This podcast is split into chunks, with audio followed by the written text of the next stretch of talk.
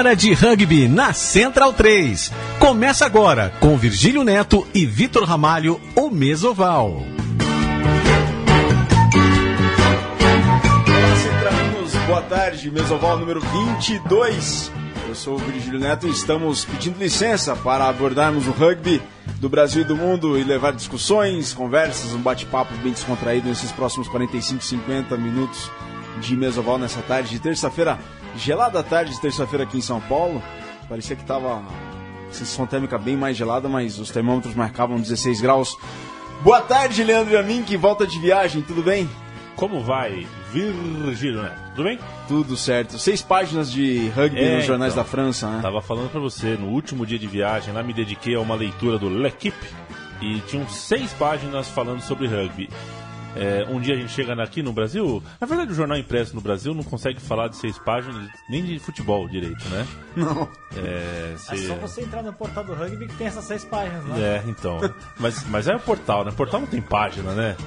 O jornal impresso, é, eu acho uma pena.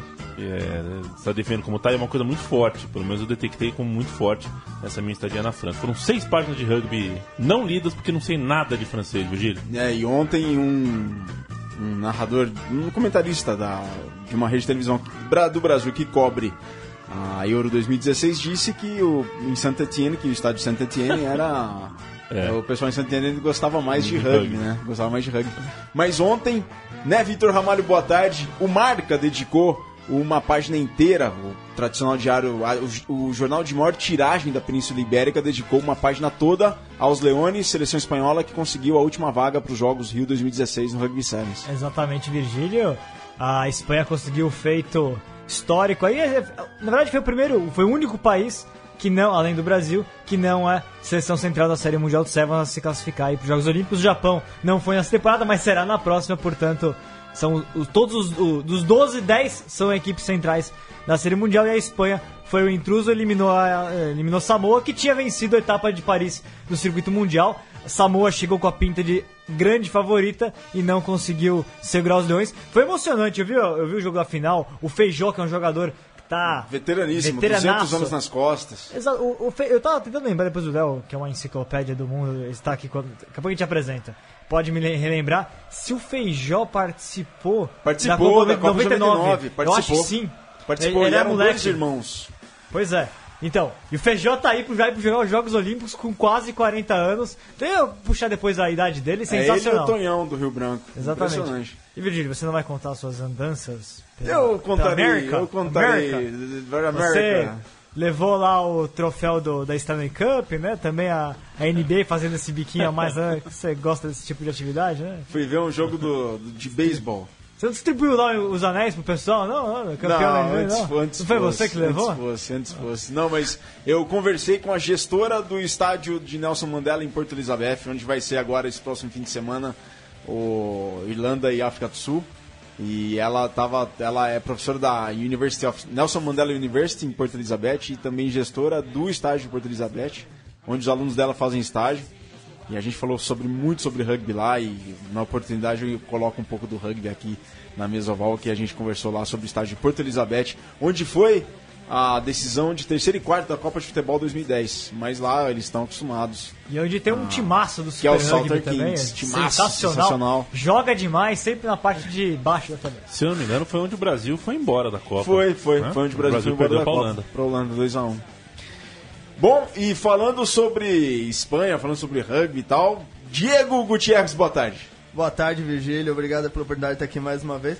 Só queria falar que o rugby vem crescendo muito na Espanha, que nesse ano o campeonato de clubes de 15, É também mesmo. a grande final, traiu acho que mais de 15 mil pessoas. Na Sorritia. Ah, 30 estádio mil, de 30 Valladolid. 30 mil foi o grande recorde também pra ver como o rugby. A Espanha acho que a gente esquece um pouco dela, que ela tá lá um, entre a França, a Inglaterra, mas que também tem muitos trabalhos muito bons na Europa. Aliás, Diego, esse final, essa sexta-feira agora, a grande final top 14 francês entre Racing Exatamente. e Toulon será no Camp Nou, em Barcelona, promessa aí de casa cheia. A Barce- primeira- A primeira vez que a final sai da França e a primeira final desde 1973 que é feita fora de Paris. É a partir de 73 levaram pro Parque des Princes, que era o que era o grande estádio de Paris, depois quando fizeram o Stade de France, se mudou pro Stade de France e agora procurando novos ares. Camp Nou. Camp Nou. Sempre com o apoio da Shadow Ball. Pratique rugby sempre, treine com sua Shadow Ball. Aí faça seu pedido através da loja Trai, traistore.com.br. A Shadow Ball, a bola que você treina sozinho, joga na parede e ela Entre as volta pra sombras. você. Entre as sombras. Mas pratique sempre, pratique com a Shadow Ball. Shadow Ball que patrocinou a vinda dele. Falando, falando do, de Espanha, Catalunha.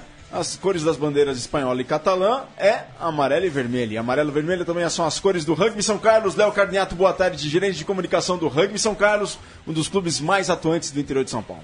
Boa tarde, eu gostaria primeiramente de agradecer a oportunidade de de de estar aqui no, no programa. Não se acanhe, Léo. Pode falar o que for aí. O Léo, que é vizinho da Amanda Françoso, minha musa da adolescência. É sua musa também, Léo? Você sabe, falando em musa, ô, Virgínia, hoje à noite aqui no programa Thunder Rádio Show vem Sabrina Parlatore. Você tá Ô, brincando. louco! que. Ora, foi a minha Amanda Françoso. Sério, Foi cara? Ela Amanda vai estar Françoso. aí? Ela vem aqui. Nossa, eu vou, eu vou ficar ali. Pode ficar. Ô, Léo, mas conta aí como é que o São Carlos inspirou a Catalunha pra aderir às cores. É, conta a história particular do- das cores do Rugby São Carlos. Bom, a- o amarelo e o vermelho eles são as cores da- das duas universidades de São Carlos, a, a Federal de São Carlos e a, que é amarelo, vermelho e branco, e as cores do da USP, o, do CASO, que é amarelo e preto. E quando o time foi fundado, foi fundado por jogadores dessas duas universidades. Então as cores predominantes, o amarelo e o, e o vermelho, foram escolhidos. E por coincidência, um- recentemente a gente descobriu que são as cores do, do brasão dos fundadores da cidade também. Olha só. Rafa, do Conde do Pinhal. É Da família do Conde do Pinhal. Então tem um pouco de tradição, né? Pouco não, bastante tradição nessas cores do São Carlos. E aí o pessoal em Barcelona viu e falou, pô, fica bonito essa É. A Catalunha, o pessoal da. Catalunha falando, opa, é, é parecido. Léo Carniato, e o Rugby São Carlos tá bem na Série B do Paulista, né, meu? Sim, tamo, estamos invictos esse ano. Foram cinco jogos, quatro vitórias. Sendo dessas três vitórias, três com ponto bônus. Mais um, um empate aí no, no último domingo, né? Tá- temos 21 pontos, estamos liderando a competição. Um ponto a mais o que o um ponto a mais e um jogo a mais que o Tornados, nosso adversário da próxima rodada. Léo Carniato, tudo bem. é, a gente vê o Rugby São Carlos crescendo bastante. O, o- o Rugby São Carlos é uma equipe com muita tradição. Foi fundada em março de 2000. É uma das mais an- antigas do interior de São Paulo, do interior do Brasil. A mais antiga pelos levantamentos nossos é o Bauru de 72. Depois tem Piracicaba em 76. Depois o Racing, em 90, da- no Racing no- vocês no- nos anos 80, o São Carlos. Racing. O, Ra, o 92? Não, e o Raça em Ah. 92. O Raça em Ribeirão em Esse aqui, 92. o Racing 92, a sequência, É. o Toulon. O Toulon, depois o Montpellier, é, tudo da mesma. Léo, como é que é fazer rugby no interior do Brasil? Bom, é, só lembrando, a gente tem, tem equipe tem equipes de rugby em São Carlos desde a década de 80, né? Dizem as lendas que tinham ingleses jogando rugby no século XIX, na- nas ferrovias da cidade também, mas até aí a gente não descobriu nada. É, é um tanto quanto difícil fazer rugby por conta de de estar distante dos grandes centros, né? Então é bastante viagem e que desgasta bastante elenco e uma visibilidade não tão grande quanto a gente gostaria que, que tivesse. Mas as coisas estão mudando ao- aos poucos, né? Estamos dando um passo de cada vez para se tornar um esporte um, esporte típico de, de- de- um esporte típico de São Carlos. É, as, ah, Léo, pegando aqui, ó. O pessoal sempre pode acompanhar pelo portal do rugby.com.br toda semana, tem os resultados do final de semana. Aliás, Léo, que já foi, ainda é, mas foi antes oficialmente colaborador do portal do rugby. Hoje ele é assessoria de São Carlos, então a gente não precisa fazer nada, a gente só pega e coloca o texto dele lá, que tá muito mais fácil, tá, feito, tá bom? Então, resolve. Mas ele já foi nosso colaborador de todo o interior paulista. né? Você tá parte da 2010, construção do 2011. portal do rugby, você é parte da, da criação do, do site. É, pegando aqui a Série B, pegando as equipes, né, hoje tivemos só um jogo, o pessoal pode acompanhar os, os placares pelo portal, né, tivemos muitos jogos pelo final de semana, depois a gente fala até mais sobre isso, mas Paulista B teve um jogo só, Templários de São Bernardo 19, São Carlos 19, o jogo na verdade foi em São Paulo, né? Isso. E aí, a gente pega a tabela aqui do Paulista B. É, São Carlos, primeiro lugar, 21 pontos. Depois Tornados, 20. O Oli, Tornados de Indaiatuba. O Olhos de Louveira, 17. Templários de São Bernardo do Campo, 14. Só São Carlos e Templários tem um jogo a mais, né? Ilha Bela, 10. Lechuza de Itu, Sorocaba, 7. Urutu de São Paulo, 7. São Bento de São Paulo, 6. Medicina de São Paulo, 1. E Cougar de Vinha do Zero. Aí a gente pega aqui as cidades. São todas elas muito próximas. Tirando São Carlos e Ilhabela, que nem é tão longe, mas tem um acesso mais complicado ali por conta da serra, né? Então você vê, é, é o que você estava falando, né? Talvez um dos maiores problemas. É, se- talvez seja mais fácil você fazer rugby quando você tem equipes. Quando você tem uma, tá numa região de alta densidade de equipes de rugby. É o caso da Grande São Paulo, a Grande Campinas e o Vale do Paraíba, que mais próximo da Grande São Paulo, aproveitam disso. E equipes como São Carlos, como Ilhabela, tem uma dificuldade extra aí, né? É, hoje a nossa dificuldade é, é oficial, por conta das equipes que estão jogando o Campeonato Paulista estarem distantes da gente. Mas na região que a gente está inserido, existem equipes, bastante equipes de rugby, né? Tem a equipe em Araraquara, Tirapina, que é perto de São Carlos também, tem Piracicaba, São Ribeirão Pedro. Preto, mal ou menos perto, né? Ribeirão é 100 km, Tá dá bom. pra fazer um, uma horinha. Ribeirão tem time, Sertãozinho tem time, Franca, um pouquinho mais longe Catanduva. O, o grande problema é essas equipes não estarem é, estruturadas para jogar campeonatos oficiais, mas é uma região que tem um, um potencial grande para ter um número evidente de equipes na, na- nas, talvez nas se- competições oficiais. É uma realidade, na verdade, que muitas regiões do país vivem, né? É você ter uma equipe que, é, que, tá- que tem atingiu um nível de maturidade que as demais equipes de sua região ainda não atingiram, né? Isso obriga a, a um gasto maior, tanto de deslocamento, que é um, um- é um desgaste é, físico, de planejamento, inclusive, e também de dinheiro, mas é, para tentar suprir essa falta aí de densidade, não de número de equipes, mas de equipes com a condição de oferecer competitividade, né? É, essas equipes que, que a gente tem ali na região, elas é, já tiveram bem mais organizadas. Infelizmente, por conta de fatores diversos, elas acabaram se desestruturando. Mas os jogadores continuam lá, né? Tanto que tem alguns jogadores que, que vêm pro, pro São Carlos para poder atuar com a gente e tentar levar o. tentar reestruturar essas equipes nas suas cidades também. Então, e aí, como que vocês estão pensando, portanto, essa, é- é- esse desenvolvimento da região como região? Aí, aí é um pouco aquela discussão que até a gente fez no portal dias atrás sobre a regionalização do, do rugby nacional, que ela não é só, passa não só pela- pelo, pelo fortalecimento dos estados, mas também pela divisão dos próprios estados em regiões, em raios de, de quilometragem que sejam é, racionais para as equipes conseguirem se desenvolver de forma barata, né? Como é que vocês estão pensando isso? É, acho que até o Diego falou na, no programa passado da, da questão dos times amadores viajarem mais de 200 quilômetros não ser, não ser muito bom, né? Então, dessa maneira, desde do, do- de meados do ano passado, eu tenho conversado com algumas equipes da região na tratativa de, de tentar montar uma, uma liga regional para poder desenvolver as equipes. E dentro de uns 20 dias, 10, 15, 20 dias, a ideia é fazer uma, uma reunião para tirar essa liga do papel. E a ideia não é criar uma liga é, de oposição à federação, nada, é só uma liga complementar mesmo para desenvolver essas equipes. Como já existiu anteriormente, a gente teve a, a Lipar, que existiu durante um bom tempo, a, a Liga Paulista do Interior, existiu de 2005, 2006 mais ou menos até 2013. Foi quando teve o último Paulista do Interior. E também uma, uma competição mais recente que organizamos junto com, com a equipe de Araraquara e de, Rio Claro, que, é, que foi a Copa Central. É, duas edições. É, eu tava conversando, o Vale já tem, já estão tentando a Liga do Vale também, tem um pouco essa ideia. É o mesmo modelo, né? É o mesmo modelo e fazer os times, é, ajudar esses times menores a também jogar mais constantemente, que é muito difícil, tá? É, e trazer as equipes, e pra vocês também você falou, treinar o juvenil, treinar uma equipe B, começar a criar e criar núcleos menores e a partir de jogando. Porque o, o nível. a- se hoje, se a equipe quer jogar no nível mais alto, ela acaba tendo que jogar o Paulista e jogar mais, vir pra aqui, pra São Paulo, né, invariavelmente.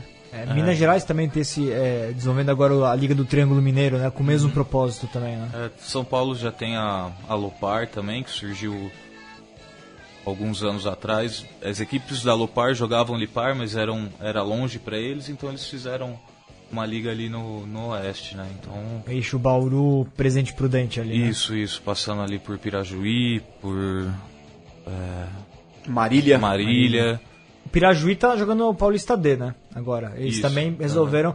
Porque talvez eles também tenham conseguido um desenvolvimento maior do que os demais times da região, né? O Presente Prudente, uma época, o Cow- Cowboys jogou, né? Também o Campeonato Paulista de 15, mas depois parou, né? Ficou só no Sevens. É, a Lopar hoje só, só tá com Sevens, né? E, e os times que estão buscando jogar 15 estão saindo aí do, do eixo da Lopar.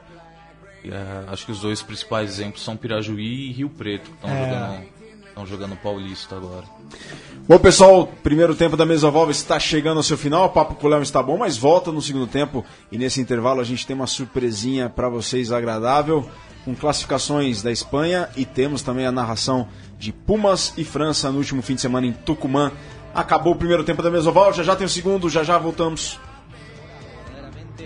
De Cordero y un segundo tiempo del equipo argentino que terminó con goleada. El envío de Nicolás Sánchez. El descuento, el empate, la apertura. Por espalda, por afuera Cordero. Fije, suelta pase para Moroni. Tiene números la Argentina. Montero y el try, Montero y el try, try, try, try, try, try, try, try. Try de los Pumas. Bueno, eso hicieron los forwards. Primero fue, creo que el andajo arrancando, después fue Matera. Cuando vemos la conversión de Nico Sánchez. Y después lo que decía Horacio. De la, de- Crevi. A ver el intento de Argentina ahora. Allí viene fijando el autor del único try del partido. Montero mete para adentro y se arma la acción. Y Tuculet va, y Tuculet va, si lo fija y se lo quiere desbordar por afuera, y va a ser try, try, try, try. Sí, sí, sí, sí, sí. Un Tuco en Tucumán. Joaquín Tuculet. La jugada de 7. La completa este hombre, Nicolás Sánchez. Allí viene el envío de Sánchez. Pulgar arriba. Manda pelota. Empieza a prosperar Francia. Atención con este avance. Peligrosísimo para el ingol de la Argentina. Se derrumban tres hombres en el ingol. Es muy difícil de parar. Deberá corregir la Argentina la disciplina. Todas las situaciones francesas han venido producto de penales cometidos por la Argentina, como el anterior en el rack. Plisson buscó el touch y Francia llegó al descuento. Allí viene el envío de la apertura, pidiendo permiso, ingresa esa pelota, descuenta. Yo que Picamol ya está en el campo. El envío es de Plisson. Calibrando la puntería, ahora la apertura. Este-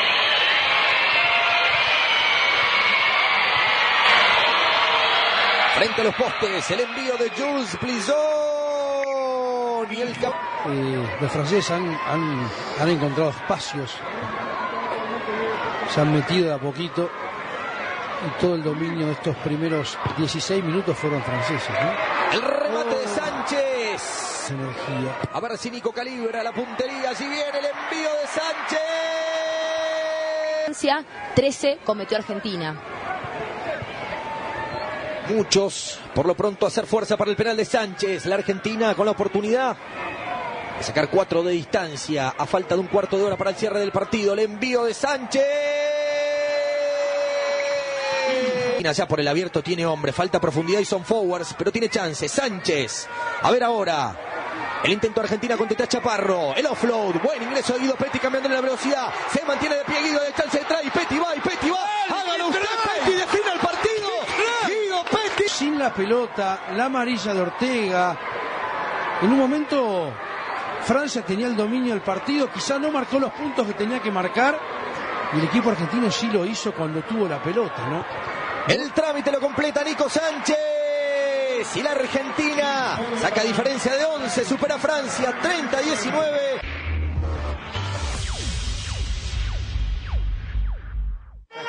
There's still life left in this championship final. Will Samoa's Olympic aspirations be dashed? And will Spain go through? It looks as if they could. Away it goes, and Spain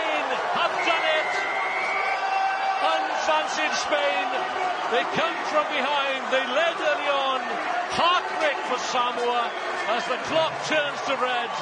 Unconfined joy in the faces of the Spanish squad.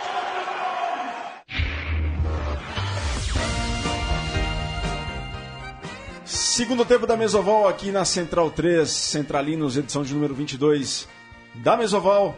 Um abraço a todos, em especial para o Ruger grande Ruger na audiência da Central 3 aqui do Mesoval. Rugê, vamos marcar com você aí de estar aqui uma terça-feira dessas, hein? Agora em julho se prepara, já marca, que a gente vai. Já conta com você aqui na Mesoval pela Central 3. E temos uma pergunta ao ouvinte, e quem mandou foi o Leleco, Barão de Sete Lagoas, lá do Alligators, né, Diego?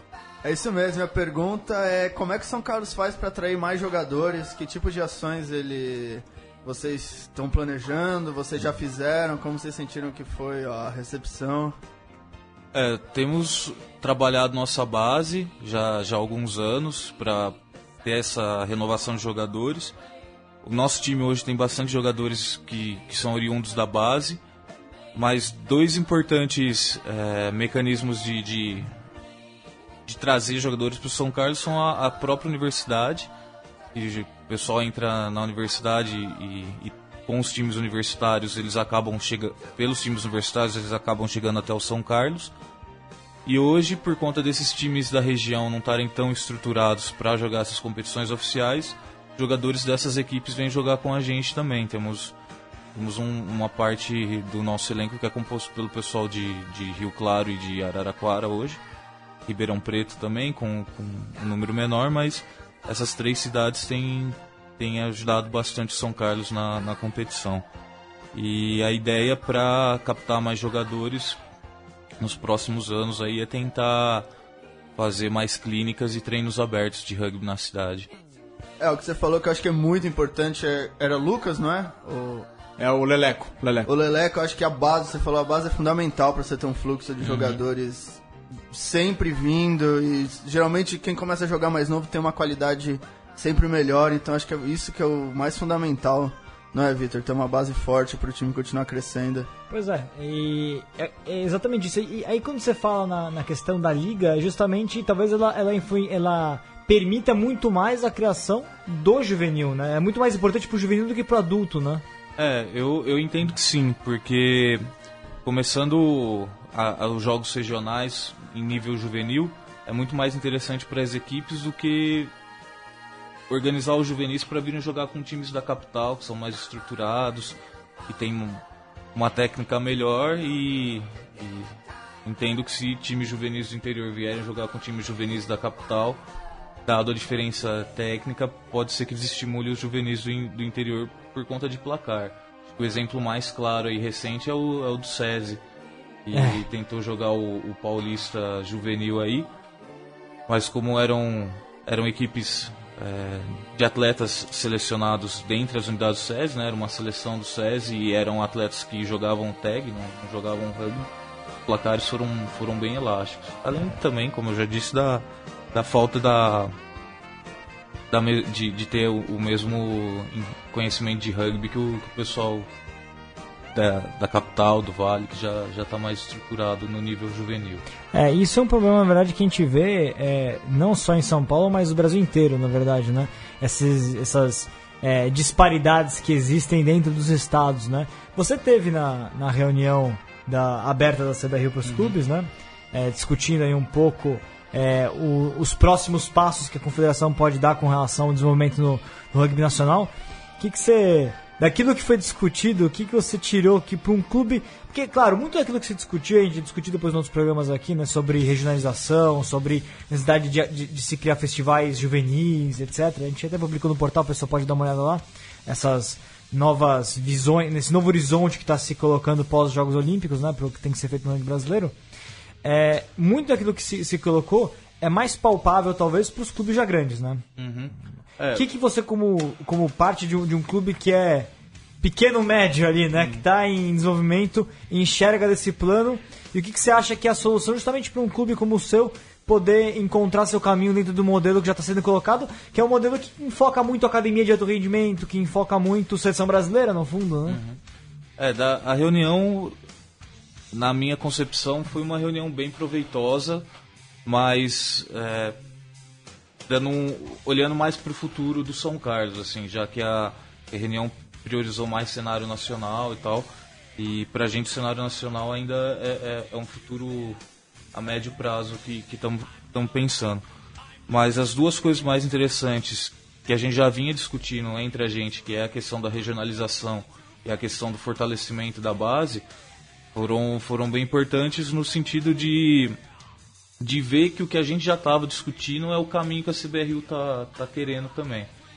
Então são duas coisas que se encontraram assim e que eu acho que a, a gente tem que trabalhar mais para conseguir andar nesse, nesse caminho que parece ser o, o, o futuro. No caso de São Carlos, a gente teve o projeto, ele agora está tá parado para reestruturação, mas teve o projeto social no, no, na escola de Salesianos, em São Carlos, e também estamos uh, com, com treino juvenis. Então a ideia é fortalecer mais o trabalho nessas, nessas áreas para crescer, o, crescer com o time.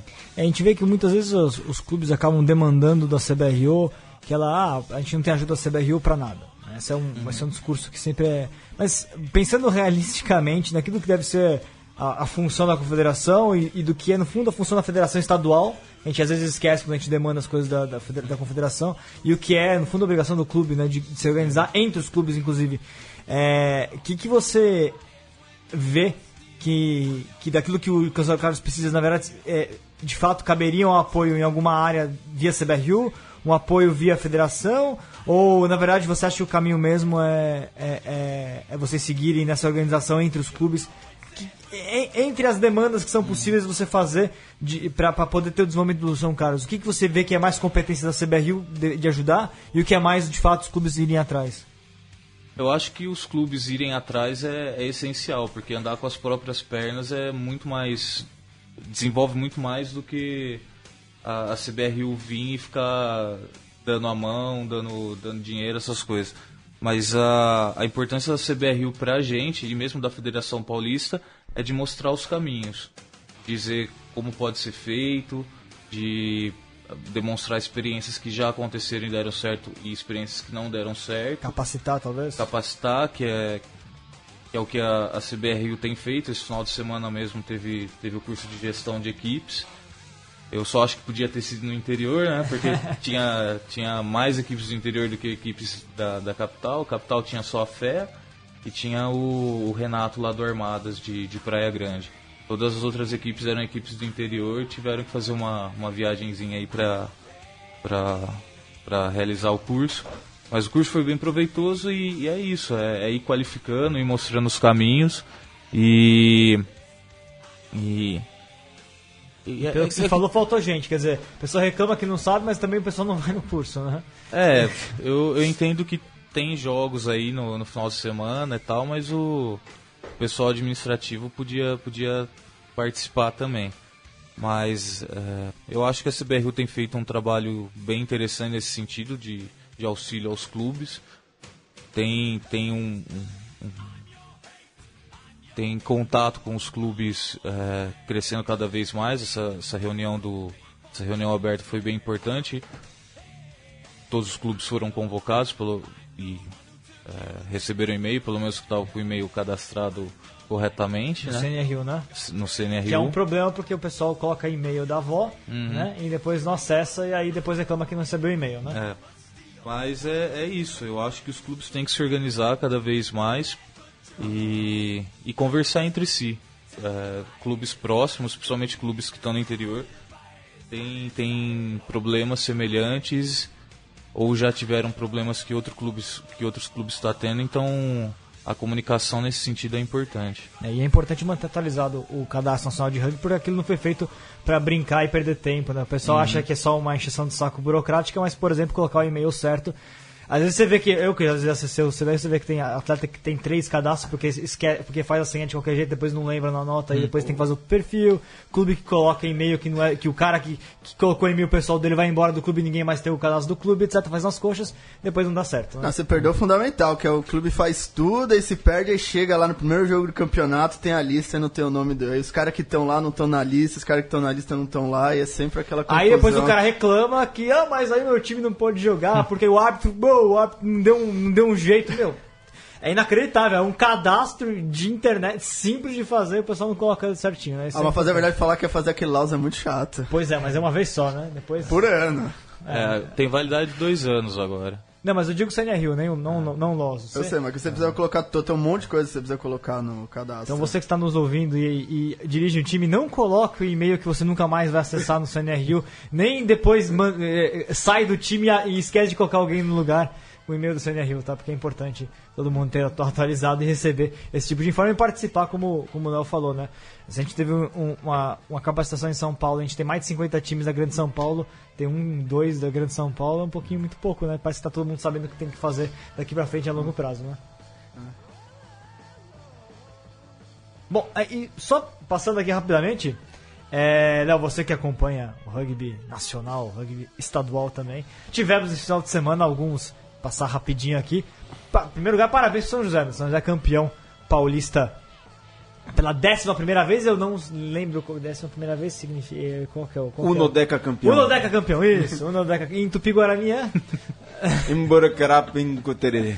Muito bom. Então, 11 vezes campeão paulista, estive lá, lá no CT Ange Guimarães, muito legal, aliás, o espaço que o São José conseguiu. 31 a 19 sobre o Pasteur, jogo bom, o Pasteur manteve equilibrado até o fim, teve chance de vencer, mas o São José acabou se impondo. O São José que aproveitou para rodar bastante, inclusive alguns juvenis ao longo do campeonato, que foi muito pro- proveitoso. BH campeão mineiro 2016 e Guanabara, que tá na audiência aqui, campeão do estado do Rio de Janeiro. É, né? o Guanabara, na semana anterior, Semana anterior, isso. É, é, BH campeão, duas rodadas de antecipação, campeão, octacampeão mineiro, nunca, aliás, octa não, desculpa, heptacampeão Heptacampeão. mineiro, nunca perdeu um título em Minas Gerais, né? É uma realidade até ah, comum em alguns estados, as sequências longas, o BH tem isso. É, mas no começo do BH a gente só tomava cada vareio do Minas e do Varginha. Pois é, você que é do BH, é, era lá do BH. da- da- do início. É. É, Montes Claros, campeão na segunda divisão de Minas, parabéns pro pessoal de Montes Claros também. Deve jogar aí o, o quadrangular de acesso para a primeira divisão mineira. Tivemos também o Curitiba sendo campeão da Liga Sul Feminina, terceiro título do, do Curitiba da Liga Sul, aliás, o regional da Liga Sul Feminina. Quatro títulos do Estelo, três do Charrua e três do Curitiba, bem equilibrado entre os três, aí bem legal essa competitividade entre essas três equipes lá no, lá no sul do país femininas, né? E tivemos o Paulista Feminino, que não acabou, na verdade. Aí a gente está à espera de uma decisão, né? Porque o Campeonato Paulista teve uma, teve uma lesão, aliás, nossas, nossas, nossas palavras aí de, de, de, de força para Camila, né? Do Band, que sofreu uma, uma, uma lesão complicada ali na, na partida. Ela teve que sair e, o jogo, e aí isso acabou atrasando o campeonato. Não tivemos a final. E a final seria entre São José e SPAC, sendo que o SPAC está só três pontos atrás da classificação do São José na, na competição. E uma vitória do SPAC daria o título pro SPAC. E uma vitória do São José daria o título pro São José. Então não tivemos a definição da temporada é, feminina, a última etapa, quem foi o campeão, porque os dois times poderiam ser campeões. Né? Então a gente está à espera aí de uma decisão. Bom, ó, tem uma pergunta aqui super intrigante e muito interessante para ser feita pro Léo Carniato. Mas antes dessa pergunta, a gente vai encerrar aqui o segundo tempo da Mesoval. Vamos para o momento legal de Luiz Mourão e na volta, o terceiro e derradeiro tempo da Mesoval número 22. Já já voltamos. memorable verdaderamente de Cordero y un segundo tiempo del equipo argentino que terminó Boa tarde, amigos do Mesoval. Hoje a gente continua com a Lei 10, a lei do jogo sujo.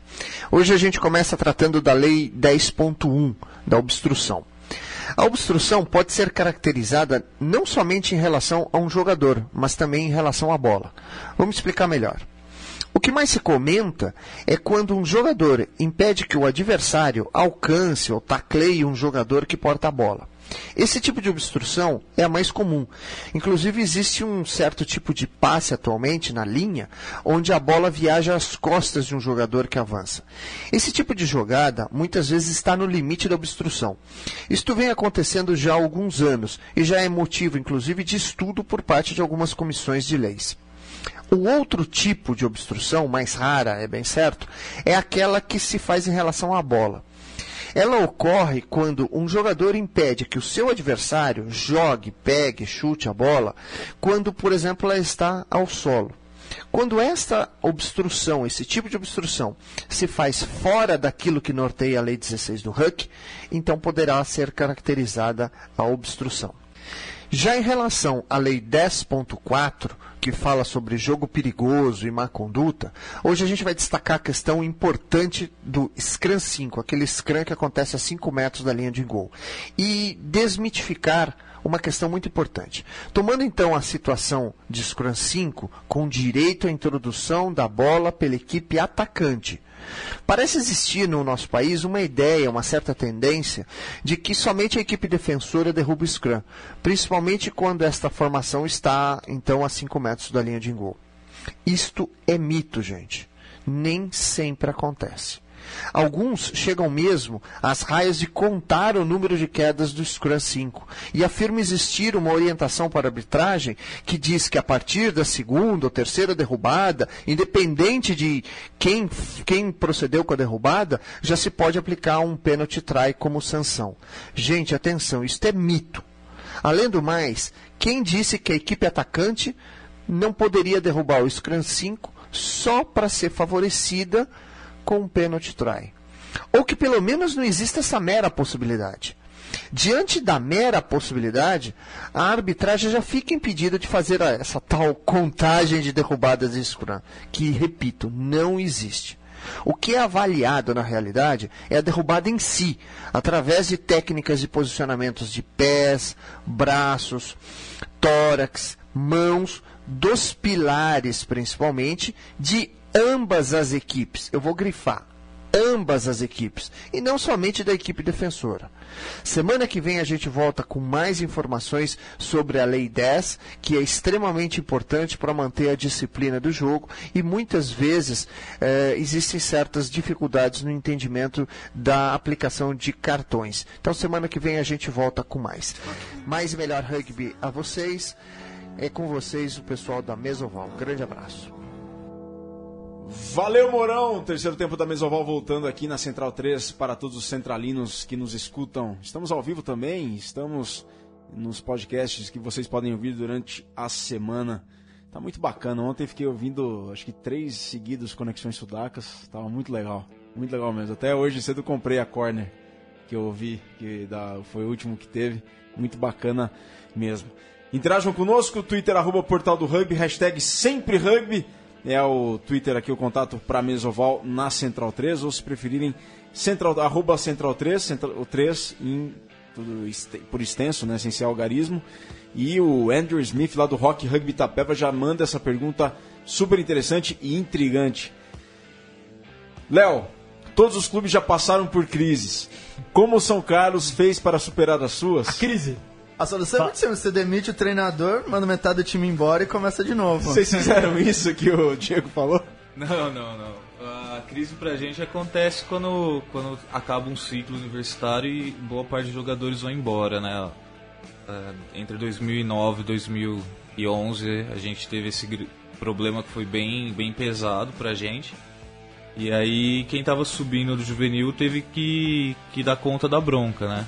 E o pessoal foi dando conta, tá aí até, até hoje jogando. Mas é, é complicado, tem que. É basicamente trabalho. Você tem que trabalhar, tem que. Tem que sacrificar algumas coisas pra, pra poder dar continuidade aí à, à equipe mesmo. Sacrificar o que, Léo? Desenvolve isso aí. Sacrificar tempo, sacrificar vida social também. Tem. É como o Pichot fala, né? Ele. Numa fala dele, nos vídeos que tem aí pela internet, ele fala que a vida sem sacrifício não, não vale a pena. Então você tem que sacrificar algumas coisas em prol do, do rugby, né? Então, conta pro público ouvinte da Mesoval aqui, Centralino, como é que é o seu fim de semana? O Vitor não o Vitor é, é, é rugby. Fim o quê? O, Fim o quê? Fim o quê? Fim, fim de semana? Fim de semana não existe, né? Conta aí, como é que é a sua rotina de fim de semana? Ah, quem trabalha com esporte, mesmo que de maneira amadora, não tem final de semana, não. não tem, tem é trabalho com, com rugby, né? Dia de partida em casa. Hoje menos porque tem um pessoal trabalhando junto na diretoria, mais, trabalhando mais do que eu, já que agora eu estou só na comunicação. Mas é correr atrás de de organizar o jogo, pintar campo, colocar H, ver terceiro tempo. Então, Tá, mas esse daí é o trabalho que todo mundo vê. Mas Uhum. e o trabalho que não se vê, Léo? Que é o trabalho invisível que as, muitas vezes faz mais diferença do que o que todo mundo tá lá vendo. É, nos últimos finais, finais de semana aí, no meu caso, eu não, não parei em casa. Tive, tive cursos aí da CBRU, tava me qualificando para correr atrás, eh, tava me qualificando para melhorar enquanto indivíduo, enquanto profissional do rugby, né? Profissional Mas, do é, rugby. É. Sociólogo também. É, sociologia é um negócio que eu abandonei já tem um tempo, assim. Ah. Não, não, faz Ela parte. não te abandona. Ah, aí é mais complicado, mas já não trabalho com sociologia tem um, tem um bom tempo, assim. Aliás, é... Aliás, Léo, o... quem, quem sempre tá, tá final de semana atrás de final de semana é quem faz, é, pe- carrega esse piano nos clubes, né?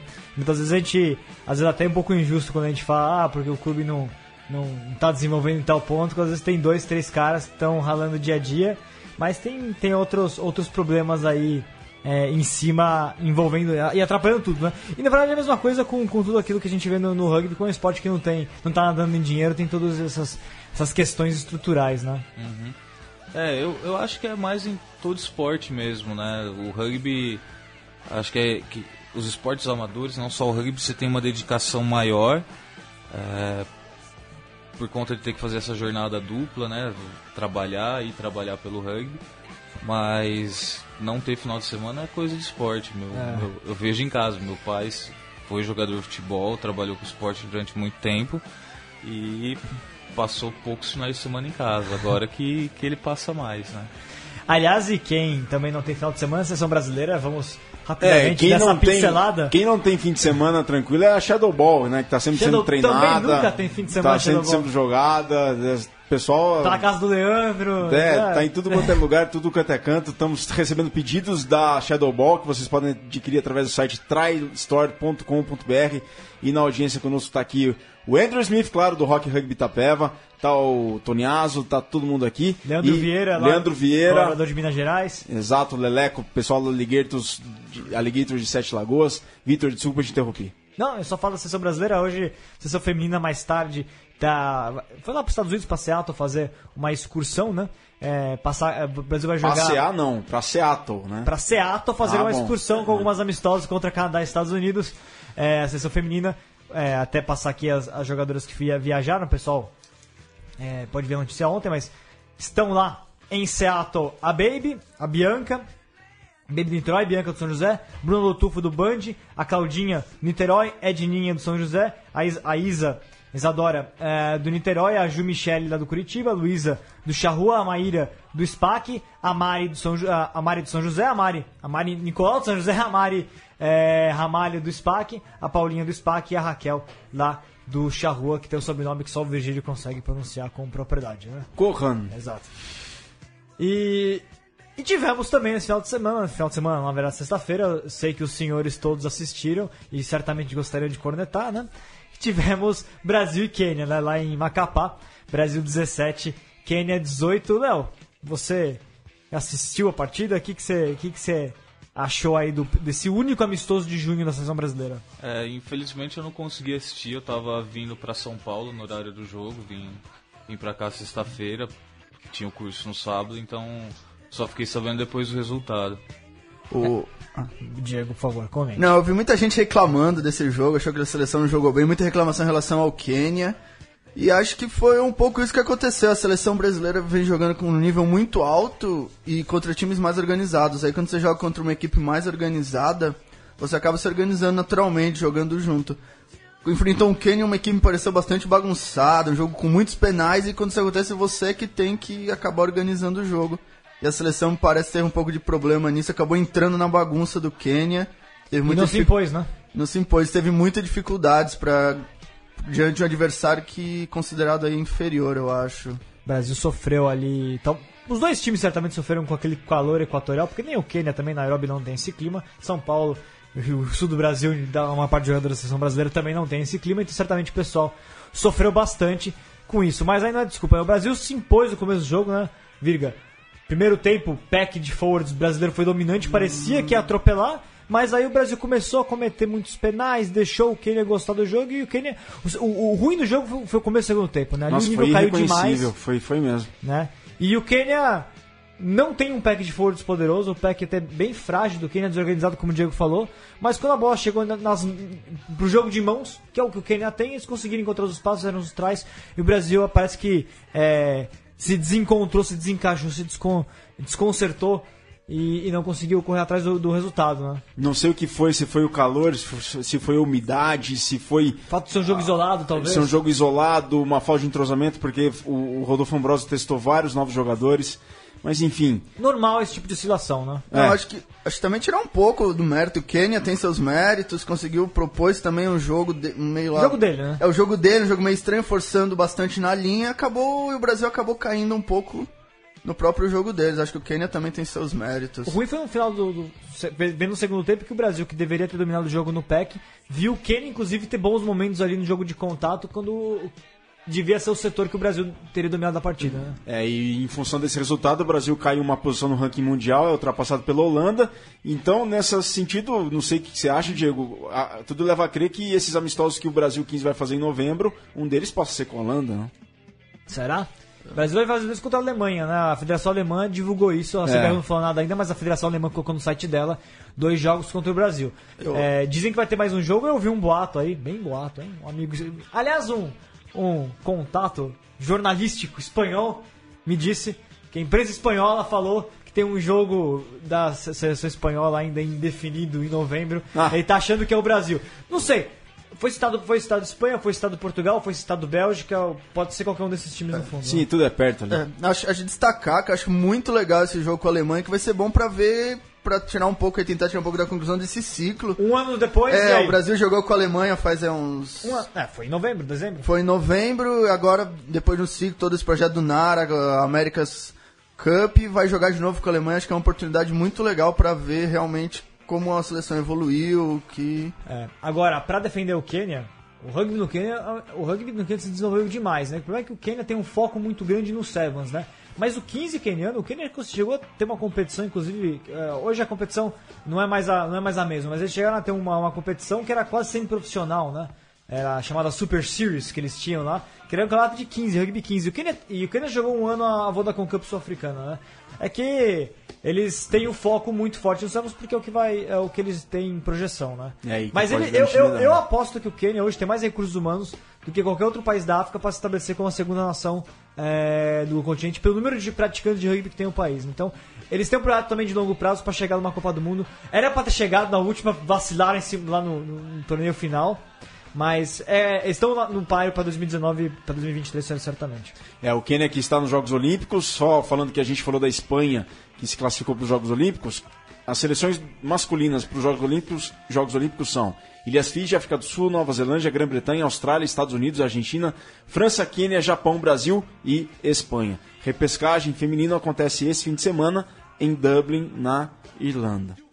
É, te- teremos a última definição e também teremos nesse final de semana a grande final do Mundial N20. Vocês já chegaram a, a acompanhar? Eu. Ah, eu consegui- acompanhei. Falei, Sei- com, falei com o Razor Roberts- Robertson essa semana, inclusive. A Nova Zelândia ficou pelo caminho. Ele, tá, ele falou, ah, eu tô, eu tô pressionado, ele escreveu no e-mail. Eu tô pressionado.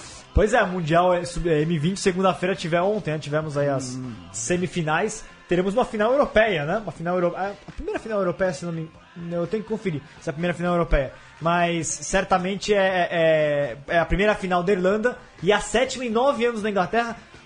O que mostra que não é uma. A Inglaterra teve um momento de crise durante a Copa do Mundo, final do, do, do, do Stuart Lancaster por lá.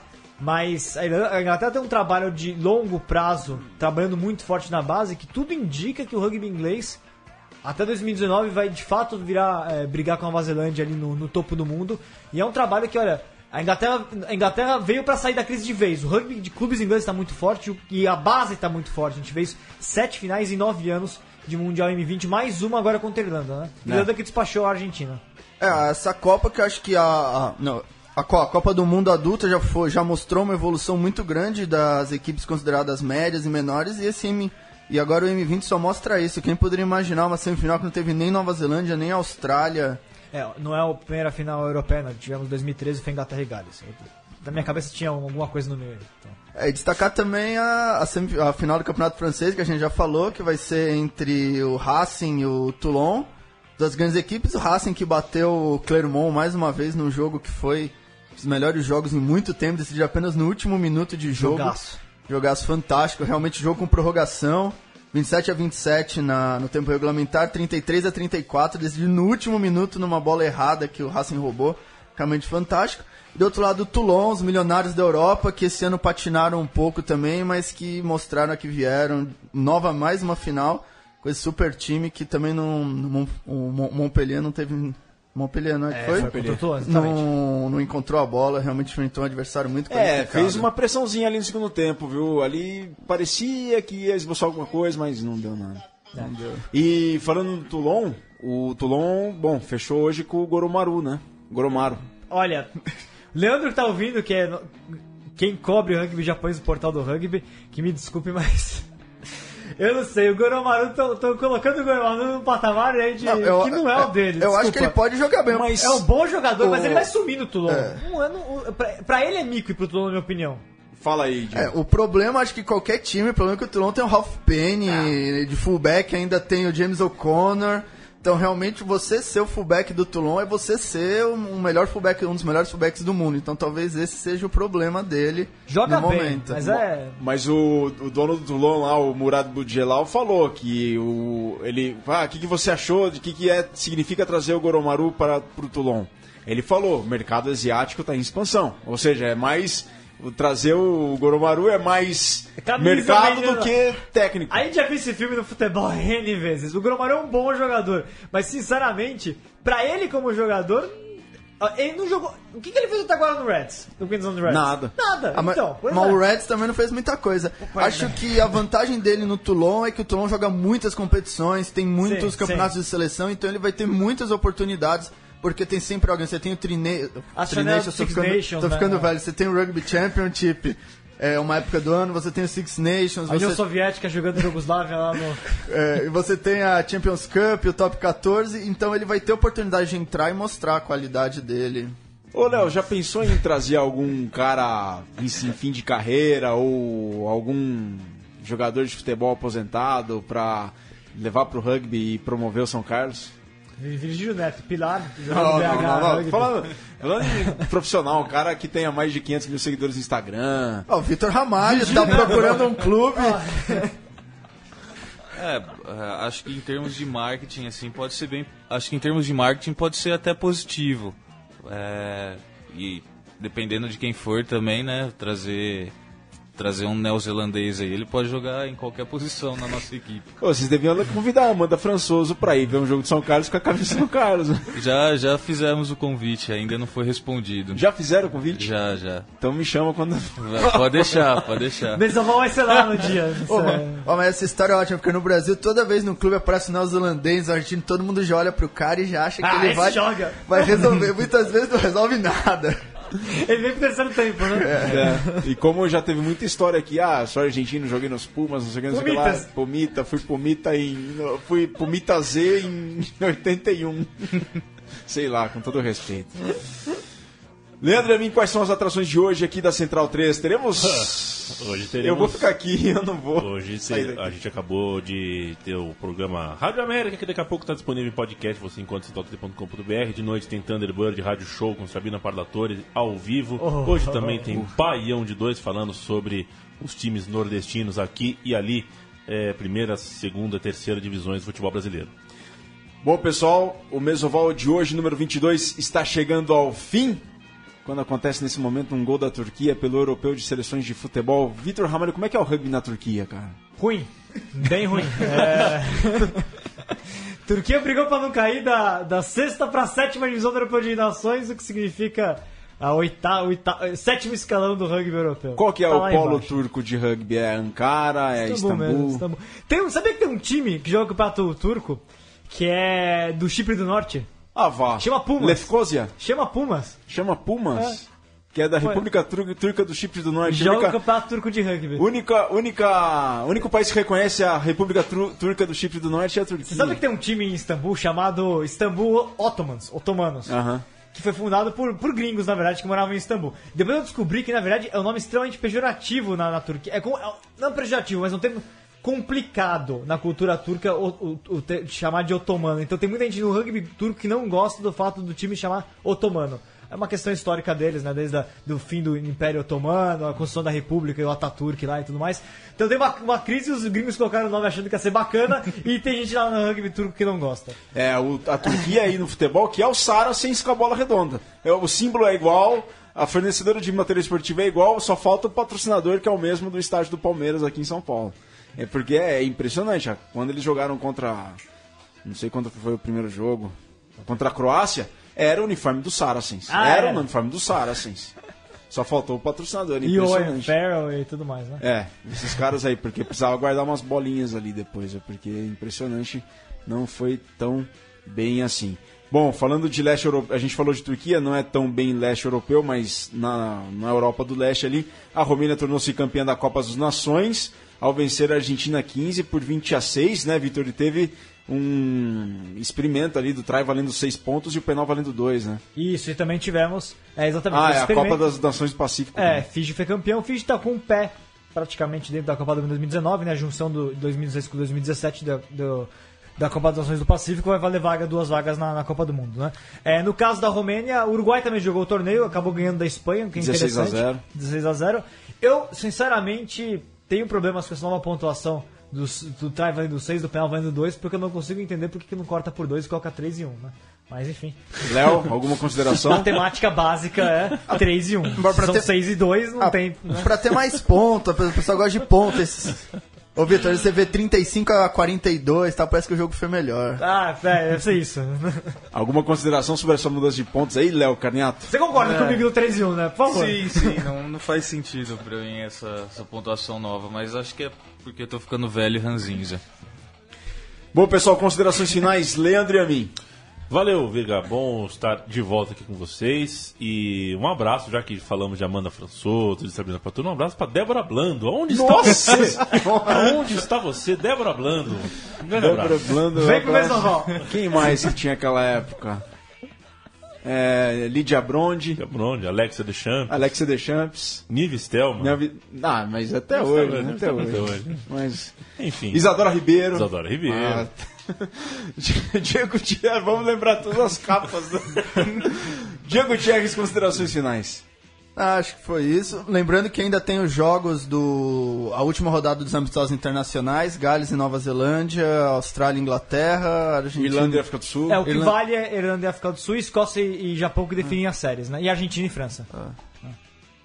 Não, pode continuar. Não, não, é só isso, só lembrando isso. E a final, sexta-feira, do top 14. Exato, final sexta-feira, top 14, 36, TV Sank, transmissão pro Brasil. Vitor Ramalho, considerações finais. Vocês esperam que eu vou mandar um abaco lá pro World Rugby aprender a fazer conta na, com try e penal. Quem teremos na próxima semana aqui na Mesoval, Vitor Ramalho? Quem? Quem? Quem? Quem? Quem? eternamente. Antônio Martoni! Antônio Marinato, ele estará aqui para comentarmos um pouquinho aí do que vai rolar. Afinal de contas, terminam os, o, como o Diego bem mencionou, terminam os testes, a série de, de jogos. Vamos ver aí se a África do Sul consegue lavar a alma ganhar da, da Irlanda, se o Japão consegue uma se uma primeira vitória na história contra a Escócia não, a Argentina e, e França também, a França desfalcada, né? Vamos ver. E a Austrália, né? Porque a Inglaterra, pela primeira vez na história, nesse final de semana, venceu uma série de amistosos na Austrália contra os Wallabies. Primeira vez na história mostra um completo renascimento da Inglaterra nas mãos de Eddie Jones, mas que não é por acaso, basta você olhar a sequência eh, do trabalho da categoria de base inglesa e também a evolução do- da Premiership. Você não pode esquecer da magia do Ed Jones, o homem que fez o Japão ganhar da África Ah, do sim. Sul, pode fazer qualquer coisa também. E que vareio esse Austrália, a Inglaterra na Austrália, hein? Uh. Léo Carniato, muito obrigado pela presença. O Léo que foi trazido para nós até aqui pela Shadow Ball. Treine sempre, pratique junto com a Shadow Ball, seus passes. O Vitor, o Diego, o Leandro e a mim, que está sendo introduzido ao- no rugby aos poucos, tem treinado bastante com a Shadow Ball, que você só pode adquirir pela loja tristore.com.br. Léo, obrigado pela presença, foi uma honra. Eu que agradeço a oportunidade, espero ter outras chances de, de voltar. Ah, e terá sempre. Já vamos deixar na agenda quando você volta. E minha última consideração aqui. Não se esqueçam amanhã, para quem puder acompanhar, 7h15 da manhã, segundo jogo do State of Origin. Blues contra Maroons. Esse jogo vai ser em Brisbane. Queensland contra Nova Gales do Sul. Para quem curte Rugby League aí. É um prato Diego. cheio, né, Vitor? Diego, que é um ávido torcedor de Queensland, ele é, pega o espírito do estado, estado mais chucro da Austrália, não é isso, Diego? Isso mesmo, os torcedores que logo depois do jogo vão beber muita cerveja, como eles sempre fazem. Depois do jogo, geralmente sempre. E vai ser um grande jogo. Quem ganhou o primeiro jogo? Foi Queensland 1x0, 6x4 na casa dos caras, né? Na casa Sydney. dos Blues, em Sydney. Foi. É, acho que foi ano passado ele, o, o, o Sidney conseguiu quebrar a Não, hegemonia. retrasado, 2014. Ano retrasado, o Sidney conseguiu quebrar a hegemonia. Tava, e sempre acho que eles vão estourar e vão ganhar uma série longa, mas Queens- Queensland sempre volta. Eles tá lá, mal meninga técnico, não deixa a peteca cair. Bom, pessoal, é isso aí. Essa foi a Mesoval número 22 para vocês centralinos no central3.com.br. Valeu, Leandro. Valeu, Diego. Valeu, Vitor. Valeu, Léo. E até a próxima semana com a Mesoval 23. Antônio Martoni estará aqui conosco. Boa semana.